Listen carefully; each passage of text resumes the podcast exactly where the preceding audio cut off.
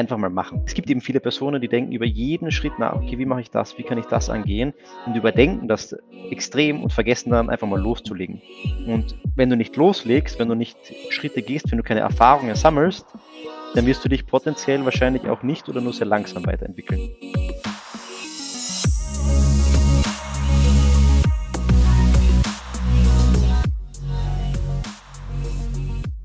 Herzlich willkommen bei Deal, dein Podcast für B2B-Sales von Praktikern für Praktiker. Schön, dass du auch heute wieder einschaltest, um zuzuhören, zu lernen und mit mir gemeinsam zu wachsen. Und als ich vor ziemlich genau zwei Jahren den Deal-Podcast ins Leben gerufen habe, war es vor allem aus einem einzigen Grund, um von anderen Verkäufern zu lernen. Und ich weiß nicht wie du, aber als ich damals vor circa zwölf Jahren angefangen habe, habe ich natürlich sehr viel Feedback von meinem direkten Manager bekommen. Und trotzdem habe ich mich gefragt, was machen denn andere Verkäufer in anderen Unternehmen besonders gut oder was machen sie anders? Ich wollte aus meiner Blase ausbrechen, um nicht nur von denen zu lernen, die unmittelbar mit mir zusammenarbeiten, sondern auch von allen anderen, um möglichst viele verschiedene Perspektiven, Tools in meinen Werkzeugkoffer zu legen. Und das ist die Daseinsberechtigung vom Deal Podcast, von anderen Sales-Praktikern, die jeden Tag das Sales-Handwerk ausüben, zu lernen, Best Practices auszutauschen und gemeinsam mit ihnen zu wachsen. Und unser heutiger Gast ist so ein Praktiker, von dem du lernen kannst. Er hat selber eine steile Sales-Karriere bereits hingelegt. 2019 hat er in der Neukundenakquise bei Meltwater angefangen. Also es ist ein norwegisches SaaS-Unternehmen und seitdem hat er mehrere Rollen durchlaufen und leitet heute als Managing Director den ganzen oder ja, den halben New Business-Bereich in Wien. Martin, in drei Jahren vom Individual Contributor zum Managing Director, wie geht das? Ja, servus Hirschi. Äh, auf jeden Fall vorab danke für die Einladung. Freut mich sehr, äh, dabei sein zu dürfen äh, heute da bei dir. Ist natürlich direkt mal eine, eine sehr gute Frage, finde ich auch eine, eine sehr schwierige Frage eigentlich zu beantworten, weil man muss sich vorstellen, oder wie sich wahrscheinlich jeder denken kann, ist es jetzt nicht der eine Faktor, der da irgendwie mit hineinspielt, sondern da gibt es so viele unterschiedliche Dinge, die da einfach zusammenkommen müssen, von dir als Person, vom Team, vom Unternehmen natürlich auch, äh, die einem die entsprechenden Möglichkeiten am Ende des Tages geben. Ich denke aber, gerade am Anfang ist mal dieses, das ausschlaggebendste Initial, dass du mal so einen gewissen Drive, was heißt nicht einen gewissen, sondern eine, eigentlich einen extremen Drive mitbringst und eine, eine starke Einsatzbereitschaft hast, die eben initial mal die Leute catcht, dass du überhaupt diese Chance bekommst, dass sie sagen, hey, der hat da Bock drauf, mit dem kann man gut arbeiten. Und danach oder in einem zweiten Schritt ist die Kunst des Ganzen mal, das auch aufrechtzuerhalten, weil so für einen Moment kurz motiviert zu sein, das kann, glaube ich, jeder oder mal kurz aufs Gas drücken, das ist jetzt nicht die Schwierigkeit. Das dann über lange Strecken hinweg durchzuziehen, das ist, glaube ich, das Wichtigste. Das heißt, du, du sprichst ja so ein bisschen Unterschied zwischen Motivation und Willenskraft und langfristigen Purpose, den du ja für dich hast, weil mhm. natürlich Motivation hält nur kurzfristig. Du brauchst etwas, was dich dann auch langfristig auch motiviert. Was ist es mhm. zum Beispiel konkret für dich, was dich antreibt oder was dir eben diese langfristige Motivation gegeben hat, nicht nur so ein ja, uh, One-Time, um, One-Hit-Wonder zu sein? Ja, Yeshi, ich glaube, da, da muss ein bisschen zurückblicken, warum ich eigentlich ja ursprünglich angefangen habe, jetzt speziell beim Meltwater, weil ich habe eigentlich immer so die Einstellung gehabt, ich möchte nicht angestellt sein, ehrlicherweise, weil ich immer gedacht habe, du bist da eingesperrt, 9 to 5, das Klassische im Endeffekt, ich muss das machen, was der Chef sagt. Ähm, und deswegen habe ich damals während dem Studium angefangen, damals mit ein paar Kollegen an einem Startup zu arbeiten, aus der FMCG oder eigentlich im FMCG-Bereich sozusagen. Und wir haben halt so angefangen, das Produkt zu entwickeln, sind dann so zu potenziellen Kunden hingelaufen, habe einfach mal E-Mails geschrieben und habe eben da so die Termine auch ausgemacht, ohne wirklich zu wissen, was ich da tatsächlich tue, weil ich eben niemanden hatte, der mir das gezeigt hat. Ich bin jetzt auch nicht auf die Idee gekommen, dass ich da über Social Media zum Beispiel potenzielle Mentoren oder sowas anschreibe, weil ich sage, hey, ich habe die und die Idee, möchten wir zusammenarbeiten. Ähm, und das Ganze war im Endeffekt so, dass ich ihm dazu hingelaufen bin, habe gesagt, so, ich bin der und der, ich habe das und das und wir können das und das wie man vielleicht schon raushört, gerade wenn man so ein bisschen Sales-Erfahrung vielleicht schon hat, ich, ich, ich, wir, wir, wir, wird wahrscheinlich nicht so funktionieren und hat bei uns im Endeffekt auch nicht funktioniert. Und dann, das, da haben wir eben drüber reflektiert und das ist uns dann aufgefallen. Dann habe ich gesagt, okay, ich nehme jetzt einen Schritt oder ich gehe einen Schritt zurück. Ich suche mir jetzt einen potenziellen Job, wo ich genau das lerne. Bin damals eben zufällig auch auf Meltwater dann gekommen und Stellenanzeige hat super geklungen. Es wurde genau das versprochen eigentlich, was, was ich lernen wollte. Plus die Leute, die ich dort kennenlernen durfte, haben, waren einen sehr sympathischen Eindruck gemacht, beziehungsweise eben auch einen sehr motivierten äh, Eindruck. Und das Grund oder das, das Endergebnis oder warum ich glaube, was mich erfolgreich gemacht hat, ist der, Linne, der Wille, einfach lernen zu wollen. Hm. Und du hast einen ganz klaren Grund gehabt, warum du lernen willst und was du lernen willst und warum du dich gerade auch für diesen Job, für diese Stelle, für diese Position auch äh, bewirbst oder dass diese Tätigkeit auch ausüben mhm. willst. Wenn ich dich so vielleicht interpretieren kann, oder wenn ich so raushöre, weiß, würde ich eine bewusste Entscheidung nicht einfach zu sagen, hey, du suchst einen Job, um Geld zu verdienen, sondern du suchst eine Stelle, eine Tätigkeit, um dich als Mensch weiterzuentwickeln mit deiner Persönlichkeit und deinen Fähigkeiten. Und ich denke, das ist gerade im Vertrieb und im Verkauf so wichtig, weil, und da kommen wir vielleicht ein, ein guter, eine gute Überleitung zum, zur zweiten Frage, die ich dir auch stellen wollte. Es geht ja im Verkauf darum, dass du mit sehr vielen Rückschlägen, Abweisung zu tun hast und die ja tagtäglich auch am Programm stehen. Und da brauchst du eben diesen starken Purpose, dieses Why, um auch durchzuhalten und auch dran zu bleiben. Es ist aber tatsächlich mit sehr viel Leistungsdruck verbunden und einfach den Druck zu, zu delivern. Wie gehst du mit diesem Leistungsdruck selbst um? Ich sage immer spaßhalber, unter Druck entstehen Diamanten. Nein, Spaß beiseite. Ich glaube, oder ich bin davon überzeugt gerade, oder das finde ich das Spannende, auch die, aber auch die Herausforderung natürlich dabei, dass im Sales das Ganze sehr, sehr performance-getrieben ist. Natürlich gerade, wenn man speziell äh, sich den Umsatzteil im Endeffekt anschaut. Und wenn du so irgendwie neu startest, du willst performen, jeder, der, glaube ich, gerade Richtung Sales geht, ist extrem ehrgeizig. Und nachdem das eben so zahlengetrieben ist, siehst du schwarz auf weiß, was du geleistet hast, zumindest was wirklich der konkrete Output war. Und das kann einen schon sehr unter Druck setzen, gerade wenn du in Teams arbeitest, du hast vielleicht einen gesunden Wettbewerb, jeder möchte irgendwo vielleicht der Beste sein, dein Vorgesetzter sieht genau, was du quasi am Ende rausgebracht hast von der Arbeit, was du, was du da geleistet hast. Und das ist schon eine, schon eine harte Challenge. Und da glaube ich, dass es am Anfang sehr, sehr hilfreich ist, wenn du da einerseits ein gutes Team hast. Das ist sehr, sehr wichtig, glaube ich. Eine Mentorin, ein Mentor, mit dem du über diese Themen offen sprechen kannst. Weil, so wie du richtig gesagt hast, Hirschi, ich glaube, jeder geht mit, mit dem Thema anders um, dem anderen macht es gar nichts, der, äh, den, den bepowert das Ganze im Endeffekt. Der andere macht sich da vielleicht mehr Gedanken darüber.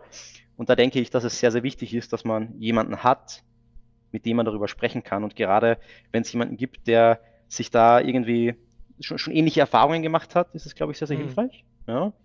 Das ist so das eine.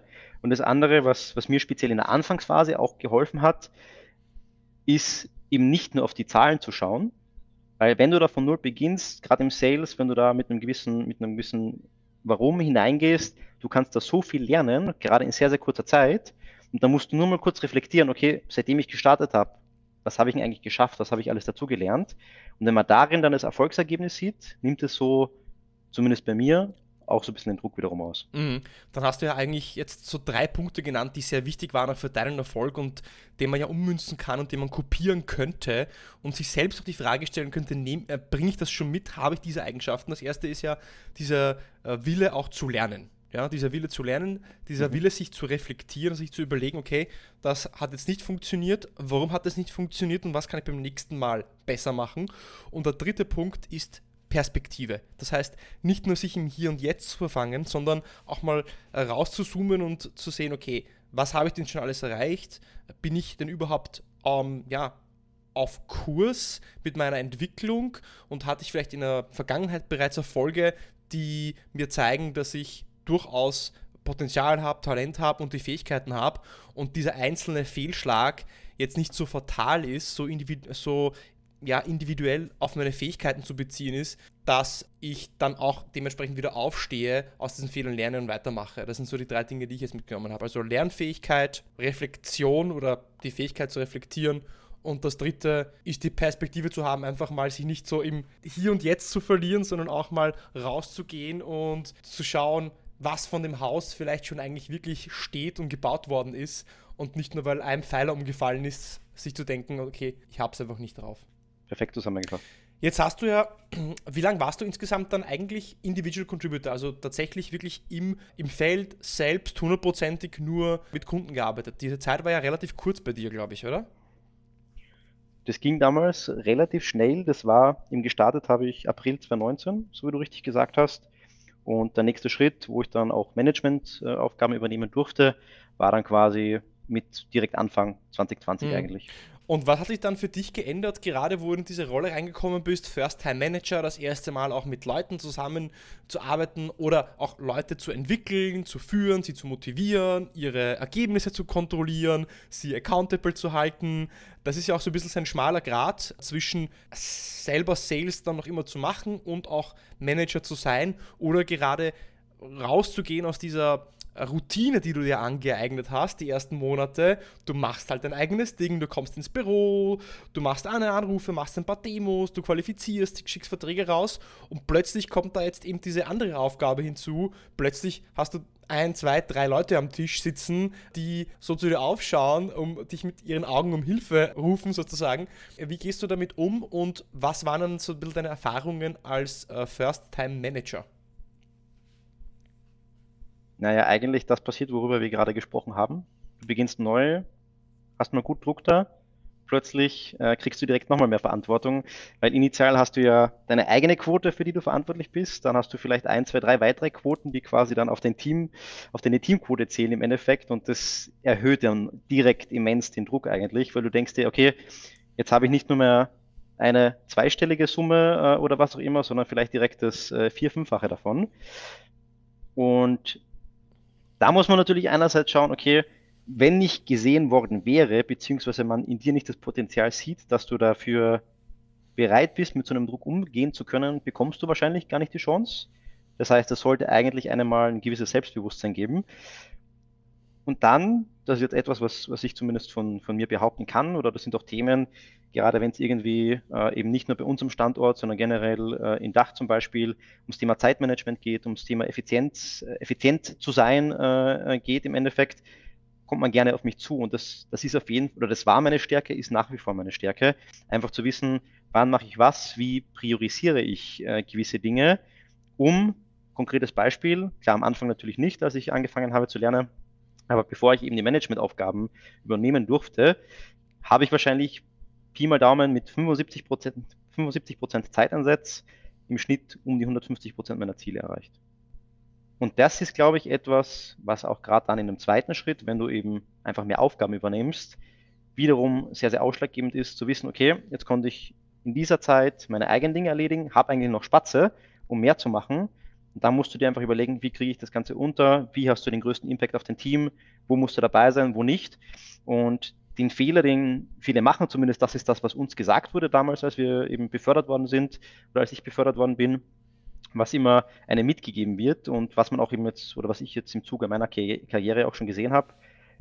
Das erste, was oft passiert, du vernachlässigst deine eigenen Dinge, deine eigenen Sales, so wie du sagst, du bist eigentlich nur für dich verantwortlich und das kann dann natürlich auf lange Zeit nicht funktionieren, weil das Ganze oder glaube ich, gerade wenn man in einem Team erfolgreich sein möchte, muss eine gewisse Vertrauensbasis da sein. Leading by Example muss, glaube ich, vorhanden sein, zumindest äh, über, im Durchschnitt sozusagen. Und wenn das weg ist, weil du dich eben nur noch aufs Team konzentrierst, deine eigenen Sales runtergehen, dann ist es in meinen Augen schwierig, auch als gemeinsames Team erfolgreich zu sein. Das erinnert mich gerade irgendwie so ein bisschen an das Buch The 4-Hour Work Week von Tim Ferriss. Kennst du das? Das ja. habe ich gelesen, ja. Das hat mir auch damals, damals sehr gefallen, vor fünf Jahren oder so. Und sowas. da geht es ja, ich meine, du warst ja, du hast ja eine Selbstständigkeit angestartet, deswegen macht es Sinn, dass du es gelesen hast, das Buch. Und da geht es ja eigentlich genau darum, so in einem Satz zusammengefasst, unter anderem, wie kannst du mit weniger mehr erreichen? Ja, mit weniger Arbeit mehr erreichen. Wie kannst du in vier Stunden das machen, was andere in 40 schaffen? Und ähm, Tim Ferriss spricht ja in dem Buch über, äh, darüber, dass du ja konsequent Dinge liegen lässt, die eigentlich keinen Impact auf die Ergebnisse haben. Und dass du dich nur auf die Dinge fokussierst, die direkten Impact auf, also die wirklich einen Output liefern. Also so ein bisschen das Pareto-Prinzip, 80-20, ja, dass eigentlich 20% deiner Tätigkeit, deiner Logins oder deiner Demos oder deiner Kunden 80% vom Umsatz ausmachen wenn man das jetzt so ein bisschen in diese Sales-Welt übertragen würde, was würdest du sagen, sind denn diese 20%, die die 80% ausmachen? Ich denke, das, was man gerne vernachlässigt, gerade wenn man länger dabei ist, zumindest eben wie das Ganze bei uns hier läuft, ist das, was am Anfang vom Sales Funnel steht. Diese tägliche, die täglichen Basics sozusagen, die einfach getan werden müssen, das wird vernachlässigt und wenn du das nicht mehr machst, dieses auch vielleicht so ein bisschen in Richtung Eat the Frog, könnte man sagen, wenn wir uns jetzt auf, wenn wir gerade über Bücher sprechen, vielleicht uns darauf so ein bisschen beziehen, dass du Thema Prospecten zum Beispiel, wenn du jetzt vielleicht keine Inbounds bekommst oder ähnliche Dinge, dass du das von in der Früh direkt erledigst, bevor du deine anderen Tasks angehst, weil wenn du das nicht machst, wird alles andere, was danach folgt, kannst du nicht mehr wirklich machen, weil deine Pipe sich mehr oder weniger äh, leert sozusagen. Dann wird es frustrierend und dann wirst nicht zum Ziel kommen. Mhm. Also es geht einfach darum, dass du die, dass du die kleinen Dinge richtig machst und die kleine, die Routine, die du dir angeeignet hast, dass du die nicht droppst, sondern dass du da dabei bleibst. Genau. Ich glaube, Leute, die Gewohnheiten schaffen und diese Gewohnheiten dann auch aufrechterhalten können, vielleicht ein bisschen anpassen, wenn eben neue Aufgaben dazu kommen, das sind die Leute, die erfolgreich sind. Nicht lange drüber nachdenken, das regelmäßig machen, dann wird es früher oder später mehr oder weniger automatisch passieren. Und dann bist du, glaube ich, erfolgreich. Ja, follow the process and good things will follow. Ähm, oder wie Aristoteles gesagt hat, uh, you are what you repeatedly do. Ja, Excellence is uh, not an act but an habit oder irgendwie so ist das Zitat. Also das erinnert mich daran, stimmt auf jeden Fall. Und Sales hat ja viel mit, und gerade Neukundenakquise hat ja auch viel mit repetitiven Aufgaben mehr zu tun. Also ich glaube, mhm. du musst ja auch als, ähm, gerade wenn du in der Neukundenakquise erfolgreich sein willst, dann musst du in der Lage sein und es muss dir irgendwie Spaß machen, dass du diese Disziplin hast, diese tägliche Routine, dass du weißt, ich mache eigentlich jeden Tag die gleichen Aufgaben in einer ähnlichen Reihenfolge. Und da gibt es ja auch viele Leute, die dann, die dann gelangweilt werden, weil sie sagen, ah, das ist ihnen zu repetitiv, da ist zu wenig Abwechslung, Kreativität dabei. Ich würde dann eher sagen, stimmt das wirklich, weil mein, jedes Kundengespräch ist anders, du hast unterschiedliche Probleme, unterschiedliche Industrien. Das heißt, du kannst dir diese Kreativität und Abwechslung ja auch holen, aber trotzdem im Makro gesehen hast du, wie du gesagt hast, hast du einen gewissen Tagesablauf, eine Struktur und die hältst du ein und ähm, ich glaube, das ist vielen eben nicht bewusst, äh, dass, äh, dass man gerade auch im Verkauf erfolgreich sein wird, wenn man sich an eine, einfach eine Struktur hält, dass man einfach nicht ins Büro kommen kann, einen Kaffee trinkt und dann sich so fragt, naja, und was mache ich jetzt, was mache ich heute, wonach ist mir jetzt, das ist definitiv zum Scheitern verurteilt. Sehe ich genauso. Das wird nicht funktionieren. Und was, denke ich, schon auch das Spannende dabei ist, wenn du mal diese, wenn du das verstanden hast, heißt das ja nicht, dass du neue Dinge ausprobieren kannst. Weil wenn du diese Gewohnheiten hast, du weißt, du bist damit erfolgreich, wirst vielleicht immer wie effizienter und dann kannst du immer noch neue Dinge ausprobieren, gerade wenn es darum geht, dich, dich weiterzubilden, neu zu lernen. Wenn du mit unterschiedlichen Personen sprichst, kannst du das ja wiederum testen und dann ist kein Risiko dabei quasi, ob du dann vielleicht deine Ziele jetzt triffst oder vielleicht nicht, weil du da irgendwie ein neues, keine Ahnung, eine neue Selling-Methode probierst oder was auch immer, spricht ja nichts dagegen, da neue Dinge. Absolut, also in der, in der Makro, in der Makrowelt, Makroebene ist die Struktur die gleiche, du machst du kommst mal ins Büro, machst gewisse Dinge, eine halbe Stunde, Stunde und dann machst du was anderes. Aber im Mikro, das heißt, der Inhalt kann sich ja ändern. Der Inhalt der Gespräche, du kannst neue Strukturen ausprobieren, deinen Pitch-Deck überarbeiten, andere Fragen stellen, äh, andere Kunden, äh, andere Industrien, äh, Branchen angehen und so dir die Abwechslung reinholen, definitiv. Ich würde gerne einen kompletten Schwenk machen in einen ganz anderen Bereich äh, und der ist mir gerade so gekommen und ich dachte mir, das ist sehr interessant, vielleicht auch provokant Du bist ja ein, eine Nachwuchsführungskraft, so sehe ich dich definitiv im Verkauf. Ähm, startest gerade erst deine, deine ähm, Sales-Management-Karriere und du hast ja, wie du angefangen hast, von anderen sehr erfahrenen Sales-Managern, Vertriebsleitern gesehen, wie sie managen, wie sie Leute entwickeln, wie sie die Kultur aufbauen, wie sie eine Struktur in den Alltag reinbringen, wie sie führen. Was sind denn die Dinge, die du gesehen hast von den alten Hasen, von den Senioren-Leuten, das will ich so nicht machen, das möchte ich anders machen? Das ist eine sehr gute Frage. Ich finde, da kann man gar keine, gar keine klare Antwort geben, ehrlicherweise. Weil, wie du selbst gesagt hast, da gab es andere Sales Managerinnen, Sales Manager, von denen man gelernt hat. Und obwohl ich jetzt eigentlich, wie gesagt, ich habe 2019 begonnen, jetzt am Anfang 2022, das sind gerade mal drei Jahre, das ist eigentlich nichts. Und ich hatte in dieser kurzen Zeit schon so viele unterschiedliche Touchpoints mit allen möglichen Leuten, unternehmensintern, aber genauso auch extern. Und jeder hat Dinge gut gemacht und jeder hat Dinge gemacht, die jetzt vielleicht nicht schlecht waren, aber die nicht mit meinen Prinzipien oder mit meinen mit meinem Managementstil vielleicht übereingestimmt haben. Ja? Und das können Dinge sein, wie zum Beispiel ganz simpel, dass die Leute die ganze Phase über, solange kein Druck sozusagen da ist, solange jetzt nicht irgendwie das Ende des Ziels naht, sozusagen Ende des Monats, Ende des Quartals, Ende des Jahres und dann Ende des Monats zum Beispiel stehen sie plötzlich auf der Matte, schauen über die Schultern, hey lieber Kollege, wie schauen wir aus, was tut sich da, was tut sich da, wo ist der Vertrag, etc., etc. Das ist halt eine Unart. Weil da denkt, da denkt sich dann auch dein, deine Mitarbeiterin, deine Mitarbeiter, ja, jetzt auf einmal, jetzt wo es drauf ankommt, jetzt ist er da. Aber die restliche Zeit ist es, ist die Involvierung vielleicht nicht mhm. so da. Und da finde ich es extrem wichtig, dass du konstant über einen, den gesamten Zeitraum, heißt jetzt nicht, dass du immer jeden nur loben musst und alles super und alles perfekt, immer hinter den Leuten stehst, sie entsprechend challenged, aber halt immer da bist, wenn du weißt, was ich sagen will. Ja, jetzt eben nicht nur in der einen Woche, wo dann die Abgabefrist ist oder wo man dann die Zahlen reporten muss, sondern einfach die ganze, ganze Phase über. Das ist so das eine. Und das zweite ist das Thema die Kultur, die du generell schaffst.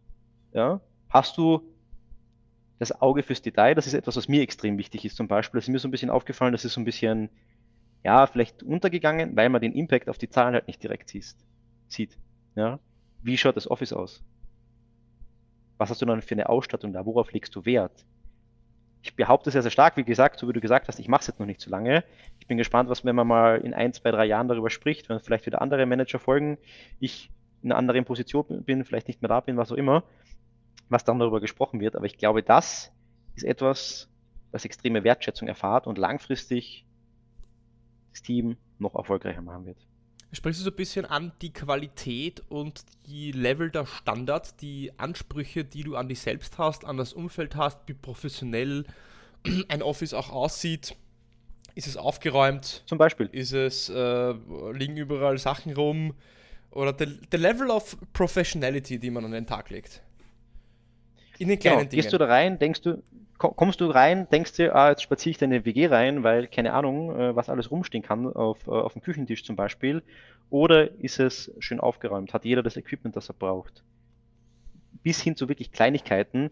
Ist ein, keine Ahnung, habe ich einen Kabelsalat unter meinem Tisch oder ist es zum Beispiel schön sortiert? Ich finde, da, da fängt schon an, gerade wenn es um Standards geht, weil es spiegelt dann generell äh, so ein bisschen die Arbeitsweise wieder, was man halt auch in anderen Aufgaben macht im Endeffekt. Und das ist, das ist einfach wie, mir etwas, oder für mich ist das etwas, was sehr, sehr wichtig ist. Äh, es ist auch wichtig, weil es gibt ja auch viele Studien, die besagen, dass, äh, da können wir jetzt äh, natürlich eine Überleitung machen, zum Beispiel zur Kleidung, so wie du dich kleidest, ja, so fühlst du dich. Also äh, wenn ich jetzt beispielsweise, ich gehe jetzt ins Büro mit der Badehose, werde ich schon auch ganz unterbewusst ein anderes Auftreten haben, werde mit den Kunden ganz anders umgehen, als wenn ich jetzt, so wie du jetzt schick, ich sehe den äh, Martin gerade in der Kamera, ja, hier weißes Hemd, äh, tolles Sakko, hier oben so eine blaue Stecknadel noch drinnen, ja, wie aus dem, aus dem Ei gepellt.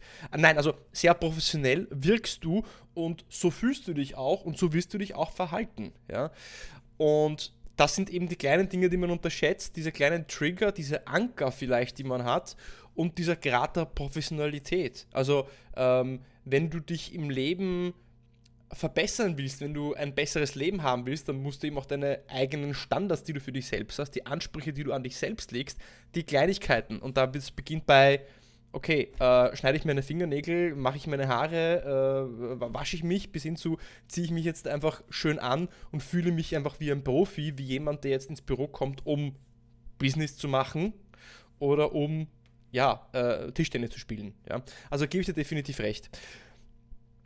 Du bist jetzt äh, Manager, du leitest ein Team. Nicht für jeden ist ja aber auch eine Sales Management Karriere attraktiv und nicht für jeden ist ja äh, eine Management Karriere auch geeignet, weil es gibt halt verschiedene Menschentypen und für den einen passt, für den anderen nicht. Der andere würde es gern machen, aber kann es nicht. Der andere kann es, aber will es nicht machen. Deswegen, du musst ja auch als Manager das machen wollen und du musst es machen können. Ja jetzt gerade wenn ich noch jung bin oder am Anfang meiner Sales-Karriere stehe und ich mir überlege, hm, ist jetzt Sales Management für mich oder sollte ich lieber Individual Contributor bleiben und mich da weiter spezialisieren?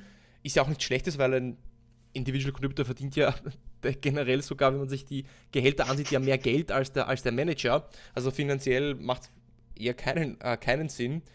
Was für eine Frage sollte sich denn jemand stellen, der evaluieren will für sich selbst, will ich ins Sales Management oder sollte ich oder möchte ich lieber doch als Individual Contributor Account Manager, Account Executive, äh, Sales Executive oder Sales Consultant bleiben? Das finde ich zum Beispiel relativ simpel zu beantworten.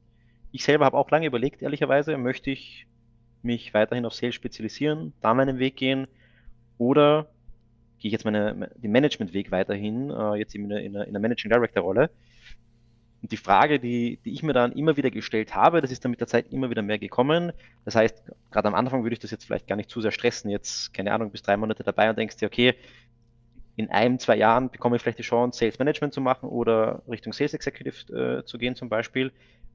Kein Stress, aber ich glaube, die Frage, die wichtig zu beantworten ist, macht es dir Spaß, mit Menschen wirklich zu arbeiten, im Team eng zusammenzuarbeiten, auch wenn es mal hart ist, wenn es darum geht, okay, wie bringe ich dich jetzt weiter? Und hier und da, man, man, man arbeitet leider mit den unterschiedlichsten Persönlichkeiten, äh, ohne, ich will jetzt nicht negativ sagen, aber einer, jemand, ein Manager hat mal zu mir gesagt, jeder ist wie so eine Farbpalette, jeder ist so sein eigener Farbton, jeden kannst du unterschiedlich einsetzen, mit jedem musst du unterschiedlich arbeiten sozusagen.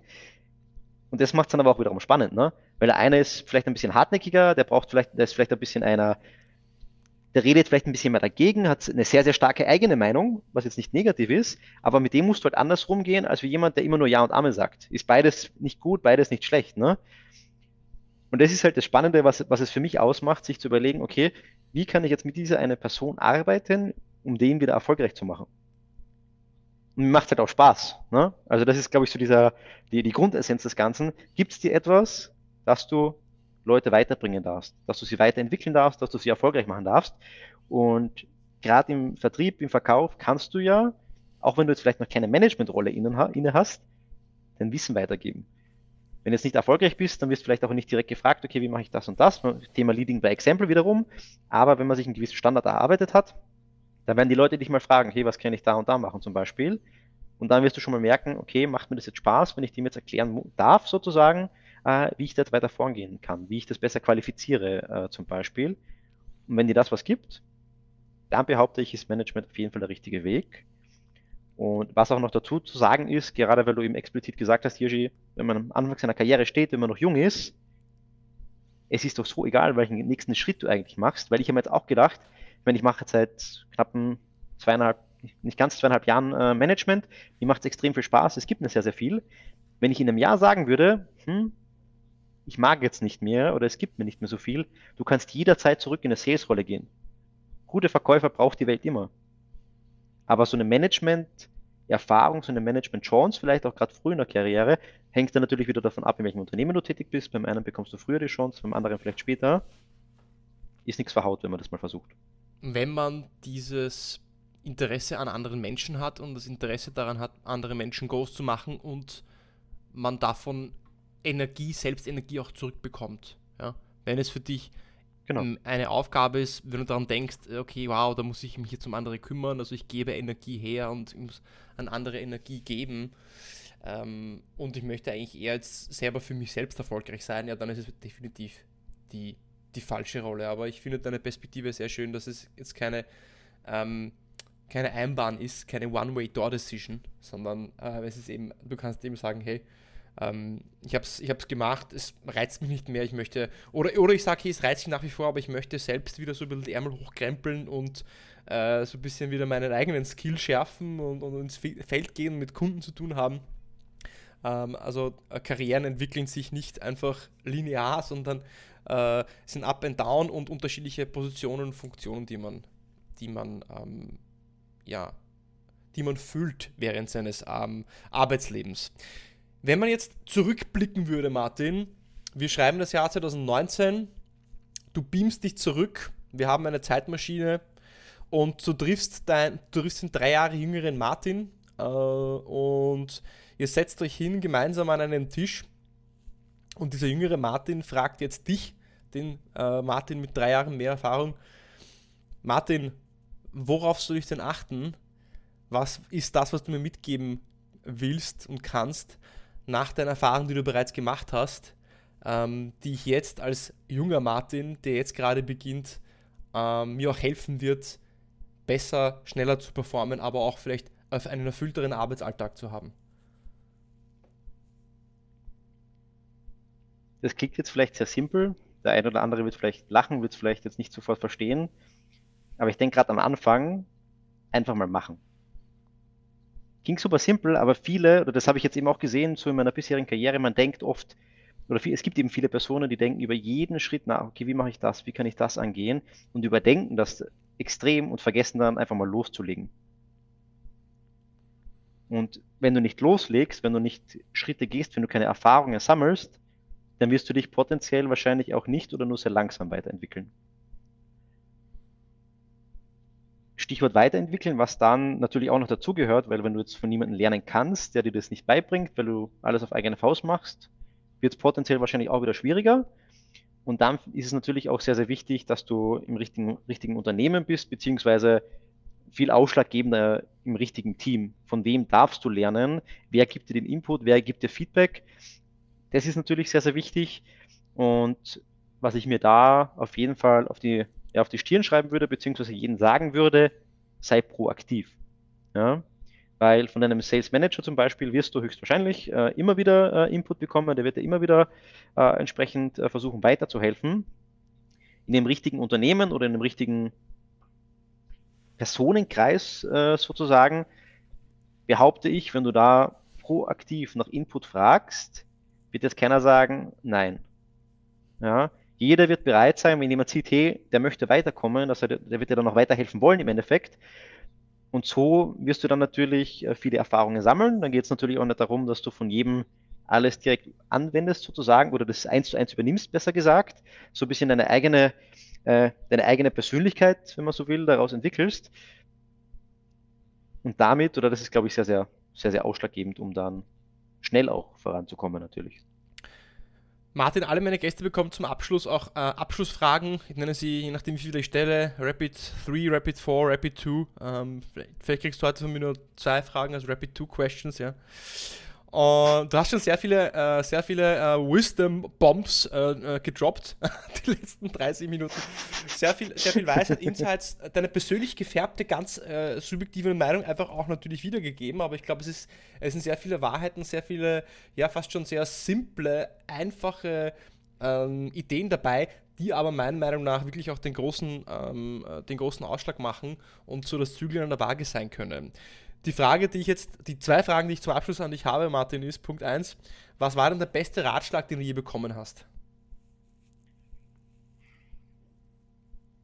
Möchte ich gar nicht auf einen Ratschlag unterbrechen, wenn ich jetzt ganz ehrlich bin, weil ich glaube, es gibt so viele unterschiedliche Ratschläge, Tipps, die man in unterschiedlichsten Lebenslagen äh, einem helfen können. Etwas, was mir gerade in der letzten Zeit immer sehr, sehr geholfen hat, gerade wenn es darum geht, Entscheidungen zu treffen, wie ich weitermachen möchte, Sei ehrlich zu dir selbst. Know thyself. Okay. Und die zweite Frage ist, was ist denn der, der schlechteste Ratschlag, den du bekommen hast? Mm, mehr bringt immer mehr. Stimmt doch, oder? Nein. Am Anfang, wenn wir das jetzt zurückspielen auf die, auf die Anfang der Sales-Karriere, wenn du lernen möchtest, klar, dann gib Gas, mach so viel du kannst. Aber wenn du langfristig erfolgreich sein möchtest, dann wird das natürlich nicht hinhauen. Du musst aus deinen Schritten, aus deinen äh, Fehlern, die du vielleicht machst, lernen und nicht einfach mehr davon machen, weil ja, bis zu einem gewissen Grad wird es vielleicht funktionieren, aber das ist dann halt nicht skalierbar. Okay, Danke fürs Teilen. Danke fürs Teilen. Danke für deine Insights. Martin, äh, ja, mir haben die letzten 36 Minuten äh, viel Spaß gemacht, aber auch äh, einiges zum Nachdenken gebracht und zum Reflektieren. Danke fürs Dabeisein. Vielleicht beim nächsten Mal dann wirklich in meinem physischen privaten Studio, das ich einrichte, natürlich gerne auch äh, äh, in Persona. Und ähm, ich sage bis zum nächsten Mal und bis bald. Hört sich gut an, Yeshi. Vielen lieben Dank.